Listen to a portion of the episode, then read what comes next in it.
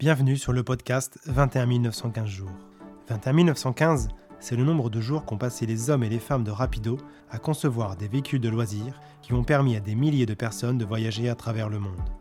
Dans ce podcast, découvrez celles et ceux qui font et ont fait de Rapido la référence du camping-car et du fourgon aménagé.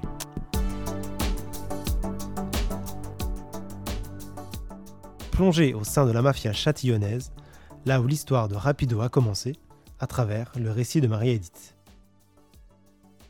Je suis Marie-Édith, je suis entrée en juillet 74, euh, j'avais tout juste 17 ans, en tant qu'employée de bureau, avec un BEP de sténodactylographe correspondancière.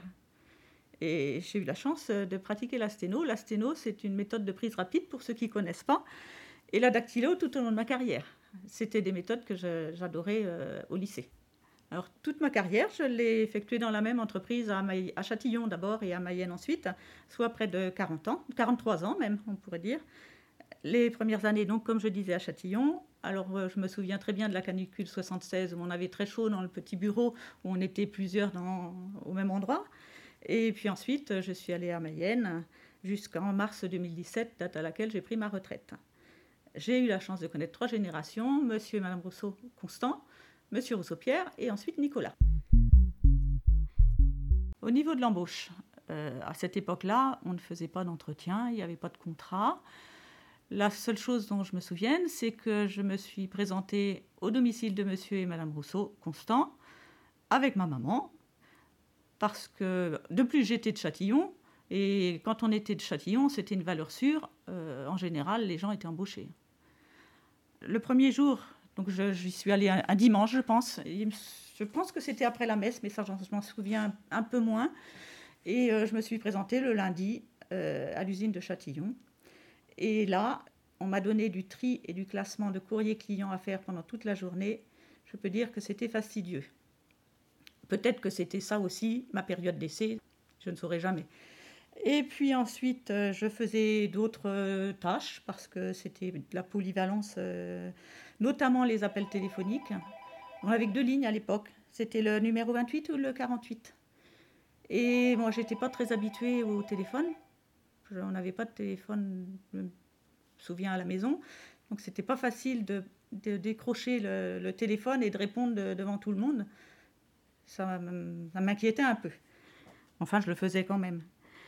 Et il faut se souvenir qu'à l'époque, il n'y avait pas de portable. Et donc, quand on voulait joindre quelqu'un dans les ateliers, parce que ben, c'était normal, il y avait des appels pour eux, on avait un bigophone. C'était un petit appareil avec un bouton, il y avait un micro, et on appuyait sur le bouton, et on disait telle personne est appelée au téléphone. Et avec ça, ben, les gens ils venaient au bureau, ils venaient prendre leur appel. Mais des fois, c'était long parce que. Et ces, messages-là étaient diffusés dans tous les ateliers. Alors autrement là-bas, bah, je faisais du pointage de compte, euh, des factures d'accessoires, mais attention, il faut se souvenir que c'était rédigé à la main. Hein. Donc euh, fallait pas trop se tromper parce que sinon, euh, fallait refaire la facture. Hein. Je faisais de la gestion d'heures. Alors ça, c'était sur des feuilles énormes, des grandes feuilles parce que c'était fait à la main. De toute façon, il n'y avait que ça aussi. Je faisais aussi de... Je rédigeais, enfin, je tapais les courriers de clients. À l'époque, on avait... Je ne sais pas s'il y avait des photocopieurs, mais on n'utilisait pas on avait une feuille en tête de l'entreprise, on mettait un carbone, on avait une feuille derrière qui était toute fine qu'on appelait pelure, et on insérait ça dans la machine, et on tapait notre courrier. Le problème, c'est que si on oubliait un mot, fallait tout refaire, parce que ce n'était pas un traitement de texte. Si on se trompait, qu'on change, enfin, on avait juste une lettre à changer, c'était moins dramatique, on avait notre précieux crayon gomme. On faisait aussi des tirages de plans. Alors ça, c'était euh, je pense que je l'ai fait à Mayenne aussi. C'était dans le service technique, ils faisaient des plans. Alors, je ne sais pas trop comment ils faisaient. Et nous, on se retrouvait avec euh, ce fameux plan. Je pense que c'était sur un papier. Euh, ils utilisaient un, papier calque, je pense. Et puis, nous, on prenait le papier calque, le, fameux plan qui était sur du, calque, et on le passait dans une très grosse machine. Et suite à ça, on prenait ce plan et on le mettait dans une grosse, enfin une boîte qui était assez haute en bois. Et en dessous, il y avait un petit réservoir avec de l'ammoniac. Euh, c'était pour faire ressortir les, les dessins qu'il y avait sur les plans. Ça sentait pas très bon. Hein. Une fois, je me souviens, Mayenne, euh, j'avais pris le, j'avais tout mis et je savais plus s'il y avait assez d'ammoniac. Ce que je fais, je prends la bouteille d'ammoniac Et c'était dans la bouteille. Je savais plus s'il y avait encore de l'ammoniac dedans. J'ai ouvert, il en restait très peu. Qu'est-ce qui m'a pris? J'ai respiré la bouteille. J'ai retenu mon souffle pendant un petit moment. Hein. C'était. Je me suis dit, je vais m'évanouir, mais non, ça, je n'en ai jamais parlé à personne. Hein. Alors, euh, à Châtillon, le, samedi matin, ou même le samedi après-midi, on faisait des livraisons, les livraisons des caravanes aux clients.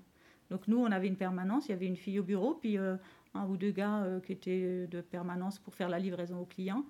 Et on était priés le matin de faire des petits tas. Donc, si on avait 10 clients à venir, on avait des petits tas. Alors, on leur mettait donc leur notice de montage on mettait euh, ben, le porte, un porte-clés rapido. Il y avait un cendrier rapido à l'époque et une petite pochette d'allumettes qui était tout au long de rapido. Et puis aussi, très important, un échantillon de tissu assorti à la caravane, des fois que les clients auraient eu fait un trou, j'en sais rien. Alors il y a eu les foires aussi, les salons. Euh, on allait avec, euh, on était une fille aussi de permanence, c'était le week-end, ça le samedi et le dimanche. Et puis on allait avec euh, un gars en général, un gars de, du SAV. Lui faisait les, toutes les manipulations de caravane et pour le montage de dépliage. Et puis nous, on faisait les bons de commande et puis on distribuait les catalogues. J'avoue que ce n'était pas un truc qui me plaisait trop, surtout qu'à 17 ans, 18 ans, le dimanche, j'avais autre chose à faire que d'aller à la foire. Il euh, fallait qu'on trouve nos petits copains quand même. Ah aussi, à Châtillon, le vendredi soir, c'était le rituel. On allait café, on allait au bistrot. Et là, il y a eu des, soirées parfois mémorables. C'était bien. Alors il y a quand même autre chose aussi. C'était le clou du spectacle là. C'était les jours d'avant les grandes fêtes saintes. Donc on avait ben, Pâques, peut-être la, la Pentecôte, je ne sais plus, et Noël. Et là, monsieur, enfin, monsieur Rousseau, madame Rousseau, on, il nous faisait terminer plus tôt. Eh ben, parce que la raison, c'était tout simplement parce qu'il y avait la fameuse confesse. Et donc, euh, ben, on était un petit peu euh, bien invités à se présenter à l'église pour aller voir leur prêtre pour qu'on se confesse. Mais ça n'a pas duré bien longtemps. Moi, j'avoue que j'ai peut-être connu ça une ou deux fois, mais pas plus. Hein. Mais c'était l'époque, c'était comme ça. Donc tout ça, c'est la période de Châtillon. Puis après, j'étais expatriée à Mayenne et là, je m'occupais, je ne sais plus exactement en quelle année, 77 peut-être, et je m'occupais de l'accueil et du standard. C'était Monsieur Rousseau Constant à, ce moment-là. il avait son bureau euh, au, fond du, fond, et euh, il y avait à côté ben, une petite cafette. Et tous les matins, il appelait en disant Les filles, est-ce que vous venez prendre votre café? Et puis moi, il m'appelait Bon, t'es pas venu prendre ton café? Dis, j'avais le standard, c'était pas toujours facile. Il dit, qu'est-ce que tu fais Tu viens ou pas? Bon, ben j'allais, et ça c'était quelque chose. Si on n'allait pas prendre notre café, il n'était pas content. Aujourd'hui, on appelle ça la pause, mais à ce moment-là, il n'y avait pas de pause. C'était lui, il fallait qu'on y aille. On faisait le ménage dans les bureaux, mais on le faisait aussi à Châtillon. C'était systématique, ça. Je ne sais plus si c'était le lundi matin ou le vendredi matin, c'était un matin.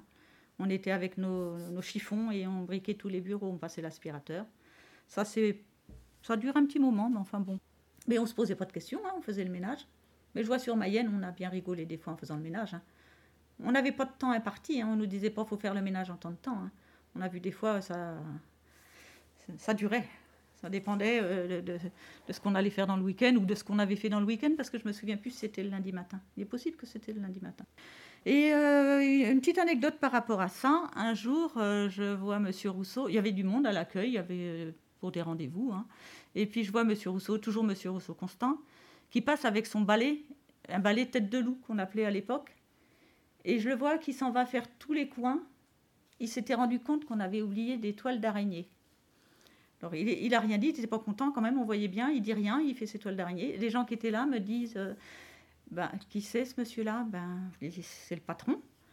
Ah oui ah ben, Ils étaient vraiment surpris que le patron euh, puisse faire le ménage comme ça. Hein. Et aussi, parfois, il passait et puis il y avait des gens là, bah, vous attendez quelqu'un? Bah oui, euh, pour tel machin. Bon, bah dis, tu vas voir ça avec ma fille. Les gens, euh, bah, ils disaient, mais euh, vous êtes vraiment. C'est vraiment votre père? Bah non, il nous appelait ses filles. Tout ça, c'est surtout les, grosses anecdotes qui m'ont un peu marqué quand même. Après, j'ai fait toute ma carrière. Ben, j'ai fait, j'ai travaillé dans le service du personnel. J'ai, alors ça, c'est un truc qui que j'aimais bien, c'est que en milieu de mois, tout le temps, euh, avec toutes mes notes, j'allais voir chaque salarié, tous un par un, pour leur demander s'ils étaient d'accord avec moi sur le calcul des heures et le repos compensateur qu'on calculait à l'époque à la, à la main. Euh, c'était 12 minutes par heure, il fallait s'amuser à faire le total. Donc ils savaient que j'allais passer. Ils savaient, c'était toujours, c'était prêt. Euh, juste un petit bonjour, ça va.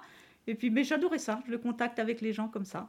En général, bon, on était d'accord. Si on n'était pas d'accord, ben, on regardait où, il y avait le problème. Et comme ça, ça permettait de passer, les éléments au service paye sans qu'il y ait d'erreur. Moi, j'ai trouvé ça très sympa. Après, ben, enfin, après, tout en même temps, je faisais aussi d'autres missions euh, pour les différents services, les achats, euh, le secrétariat de M. Rousseau, le service achat, j'ai fait des courriers, bien avant, mais euh, j'ai fait aussi au niveau du service après-vente, hein, du service commercial aussi, du service technique, j'ai fait des notices de montage. à l'époque, on les faisait, c'est nous-mêmes, on les faisait, donc c'est-à-dire on les ils étaient rédigés par un service, et puis moi, je, tapais tout ça, je rédigeais tout ça. Et puis, euh, une fois qu'on avait notre, euh, bah, notre original, il fallait les passer au photocopieur. J'en ai fait des, on va dire des pompes hein, avec la machine pour, euh, pour les relier, la machine à relier. Mais heureusement qu'à cette époque-là, les machines à écrire, c'était fini, hein, parce que sinon, j'étais mal. Hein. Le traitement de texte, vive les ordinateurs quand même. J'ai aussi fait euh, la distribution, le tri et la distribution du courrier. Ça, c'était sympathique aussi. J'emmenais le courrier euh, une fois que je l'avais ouvert et j'emmenais euh, dans, dans, chaque service, sur les sites, les trois sites de Mayenne. J'allais chez Rapidome aussi. Donc ça, me permettait de sortir un petit peu de mon coin de l'accueil où j'étais toute seule à un moment. C'était sympa. Et puis dans mes plus gros postes, ben, c'était dans les 15 dernières années, c'était le traitement des courriers clients avec les responsables successifs. Donc euh, ça, c'était... J'avoue c'était compliqué parfois, mais, mais qu'est-ce que j'ai adoré J'ai adoré ça, franchement, c'était bien ça.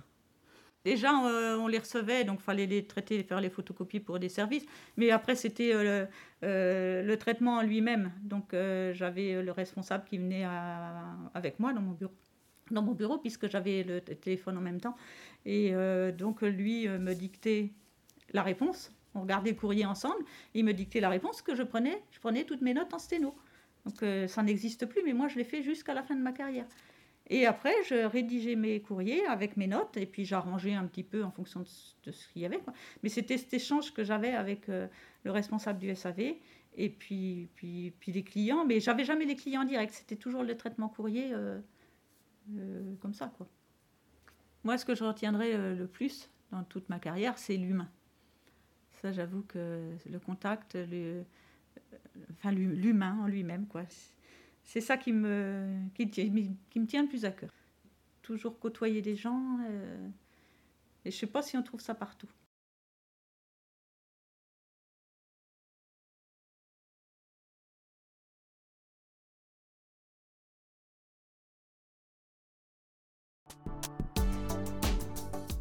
Merci d'avoir écouté ce podcast. Nous espérons qu'il vous a plu. Retrouvez tous nos autres épisodes sur notre site rapido.fr ainsi que sur toutes les plateformes de podcast.